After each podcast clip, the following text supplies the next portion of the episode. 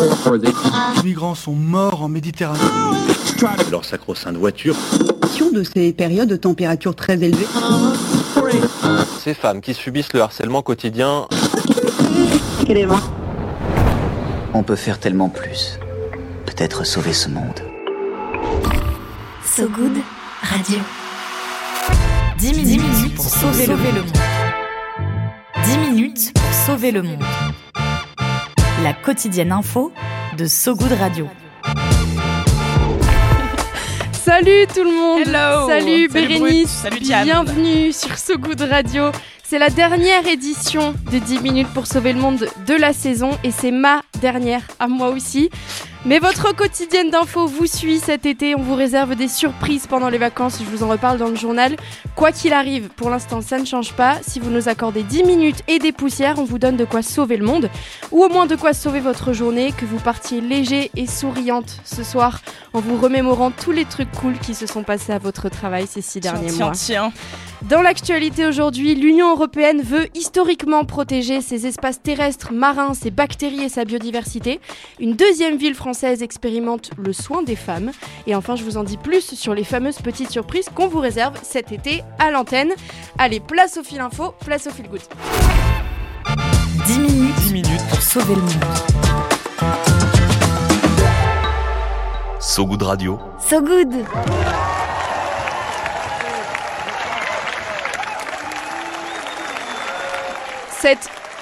cette ovation debout, comme pourraient dire nos amis québécois, je sais pas, peut-être, est tirée, tiré du compte Instagram de l'eurodéputé français Pierre Larouturou. Des cris de joie et des applaudissements pour célébrer l'adoption hier par le Parlement européen de la loi de restauration de la nature, un texte phare du pacte vert de l'Union européenne qui veut restaurer la biodiversité, animaux, végétaux et bactéries, leurs écosystèmes et les interactions entre les êtres vivants et leur environnement. La loi avait déjà été proposée mi-2022 pour que les États membres adoptent des mesures contraignantes afin de restaurer les terres et les espaces marins endommagés par les activités humaines. Selon le dernier rapport euh, sur l'état de conservation de la nature de la Commission européenne, plus de 80% des habitats naturels seraient en mauvais état de conservation. L'adoption du texte pouvait donc aller de soi, pourtant ça s'est fait de justesse. 336 voix pour, 300 contre et 13 abstentions. La droite, qui est majoritaire au Parlement européen, a notamment appelé à voter, à voter contre. Du côté des citoyens, c'est mitigé aussi. Des militants écologistes manifestaient devant le Parlement à Strasbourg pour encourager la décision, pendant que, au même moment, des agriculteurs se mobilisaient contre. Et finalement, l'ambition du texte a quand même été euh, revue à la baisse. Les eurodéputés sont arrivés à une version très édulcorée, il faut le dire, par rapport au texte initial proposé par la Commission européenne. Mais selon le Parlement, chaque État devrait prendre des mesures de restauration sur au moins 20% des écosystèmes terrestres et marins dégradés d'ici à 2030, puis 60% d'ici à 2040 selon BFM. Le contenu précis reste à négocier, l'engagement continue, mais à un an des élections européennes et pour un vote dont l'issue était complètement incertaine, c'est une très bonne nouvelle pour la biodiversité. On vous tiendra au courant de la suite.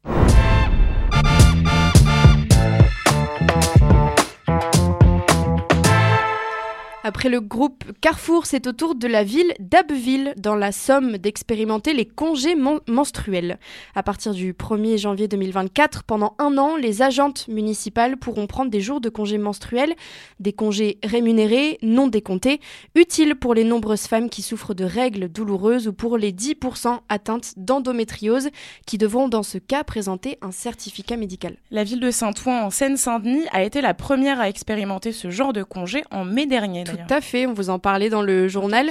Eh bien, Abbeville se rajoute au tableau des expérimentations locales à l'image de la proposition de loi déposée à l'Assemblée nationale fin mai par les députés écologistes. Proposition de loi qui prévoit 13 jours de congés menstruels par an, mais qui n'a pas encore euh, été adoptée. En Europe, seule l'Espagne propose des congés menstruels depuis février.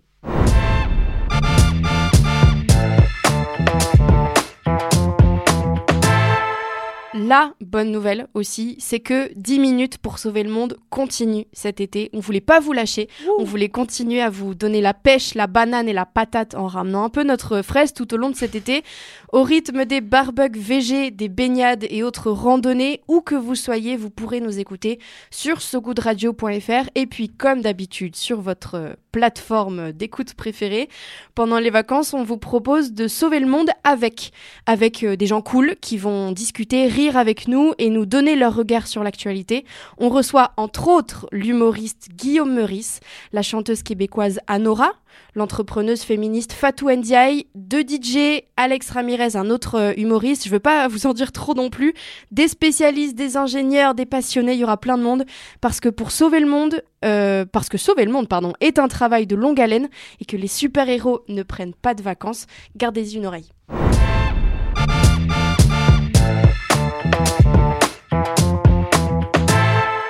On est toujours en direct sur Brut. On a fini avec les actus du jour, mais Bérénice a irrémédiablement encore des choses à vous partager pour essayer de sauver le monde, je, je- je vous jure.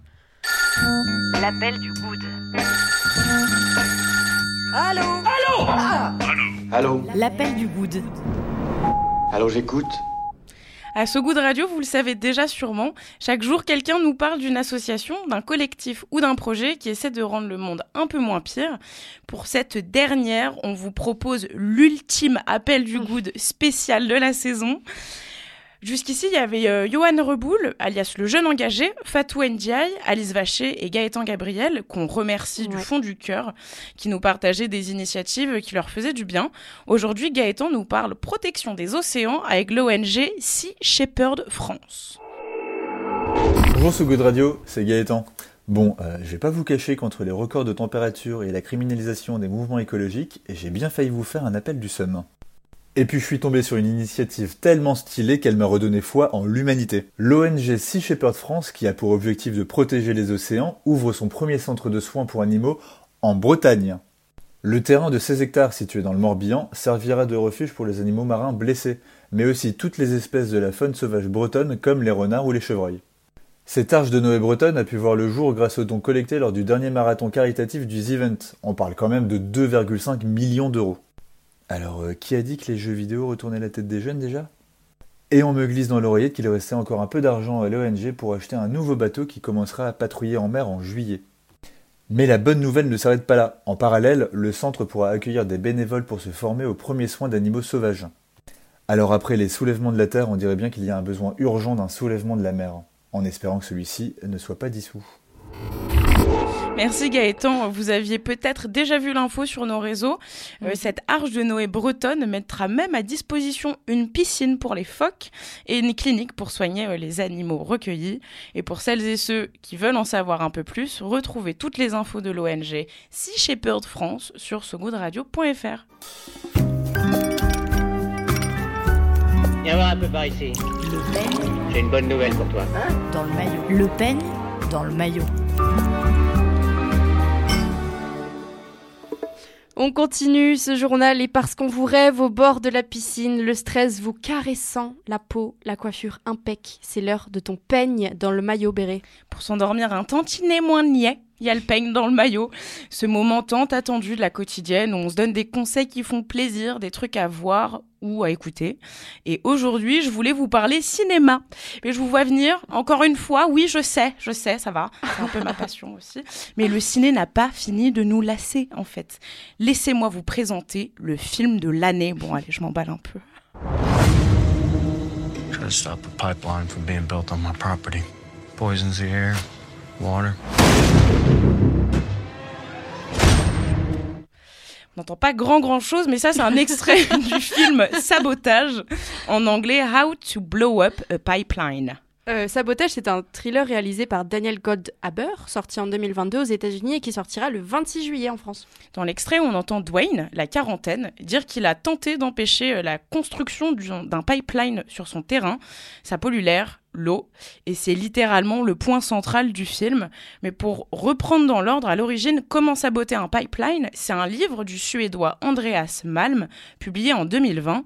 Pour l'auteur, euh, le sabotage, c'est une forme logique d'activisme climatique, et il critique aussi le caractère pacifique des mouvements environnementaux.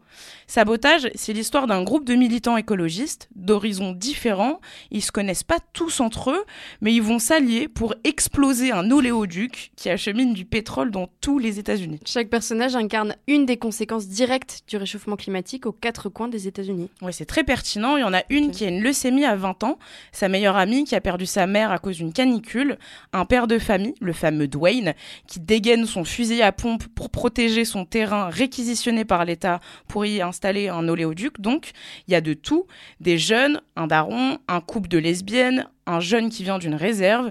C'est une jolie illustration d'un engagement radical, certes, mais humanisé et personnifié dans un long métrage haletant. Pour une fois, on n'est pas dans un contexte apocalyptique apocapo, apocalyptique, en mode le jour d'après, ni sur un docu de Mélanie Laurent, mais ça reste hyper réaliste. Pas de grosses têtes d'affiche dans le casting. Non, et ça fait du bien en fait. C'est plus facile de s'identifier à des acteurs moins connus que de se projeter à la place de DiCaprio dans Don't Look Up, je trouve, mais ça n'engage que moi. Même dans les détails, tout est pensé pour nous immerger dans un futur proche, où il y a plus de bière à disposition que d'eau potable, où chacun a le réflexe de mettre de la crème solaire le matin, même en hiver il n'y a pas d'idéalisation ni de romantisation de leur action. La diversité des opinions est aussi bien respectée. Tout le monde n'est pas complètement pour ni totalement contre. C'est ni trop ni pas assez, mais ça fait prendre du, recul. Et c'est tellement réaliste que quand le film est sorti en Amérique du Nord l'année dernière, ça a inquiété l'agence de réglementation de l'énergie de l'Alberta au Canada. L'Alberta qui a donc pris des mesures additionnelles, je cite, pour protéger ses 440 000 kilomètres de pipeline. Incroyable. Merci Bérénice. Si vous ne savez pas quoi faire cet été, retrouvez Sabotage de Daniel Goldhaber à partir du 26 juillet en salle. La météo de Sogoud Radio. La météo de Sogoud Radio. Il fait beau à Arles. Le fameux festival de photos, les rencontres de la photographie ont enregistré une fréquentation record pour leur semaine d'ouverture. Presque 20 000 personnes recensées entre le 3 et le 8 juillet. Ça y est, le rideau se ferme sur cette dernière édition qui marque la fin de cette première saison de 10 minutes pour sauver le monde. Et l'émotion me prend. Quelle saison J'aimerais prendre un peu de temps pour remercier toutes les personnes qui m'ont entouré ces six derniers mois. D'abord, évidemment, l'équipe édito. Un merci infini à Vincent, le rédacteur en chef, à Romain, que j'embrasse très fort et qui est malade aujourd'hui en plus, le pauvre.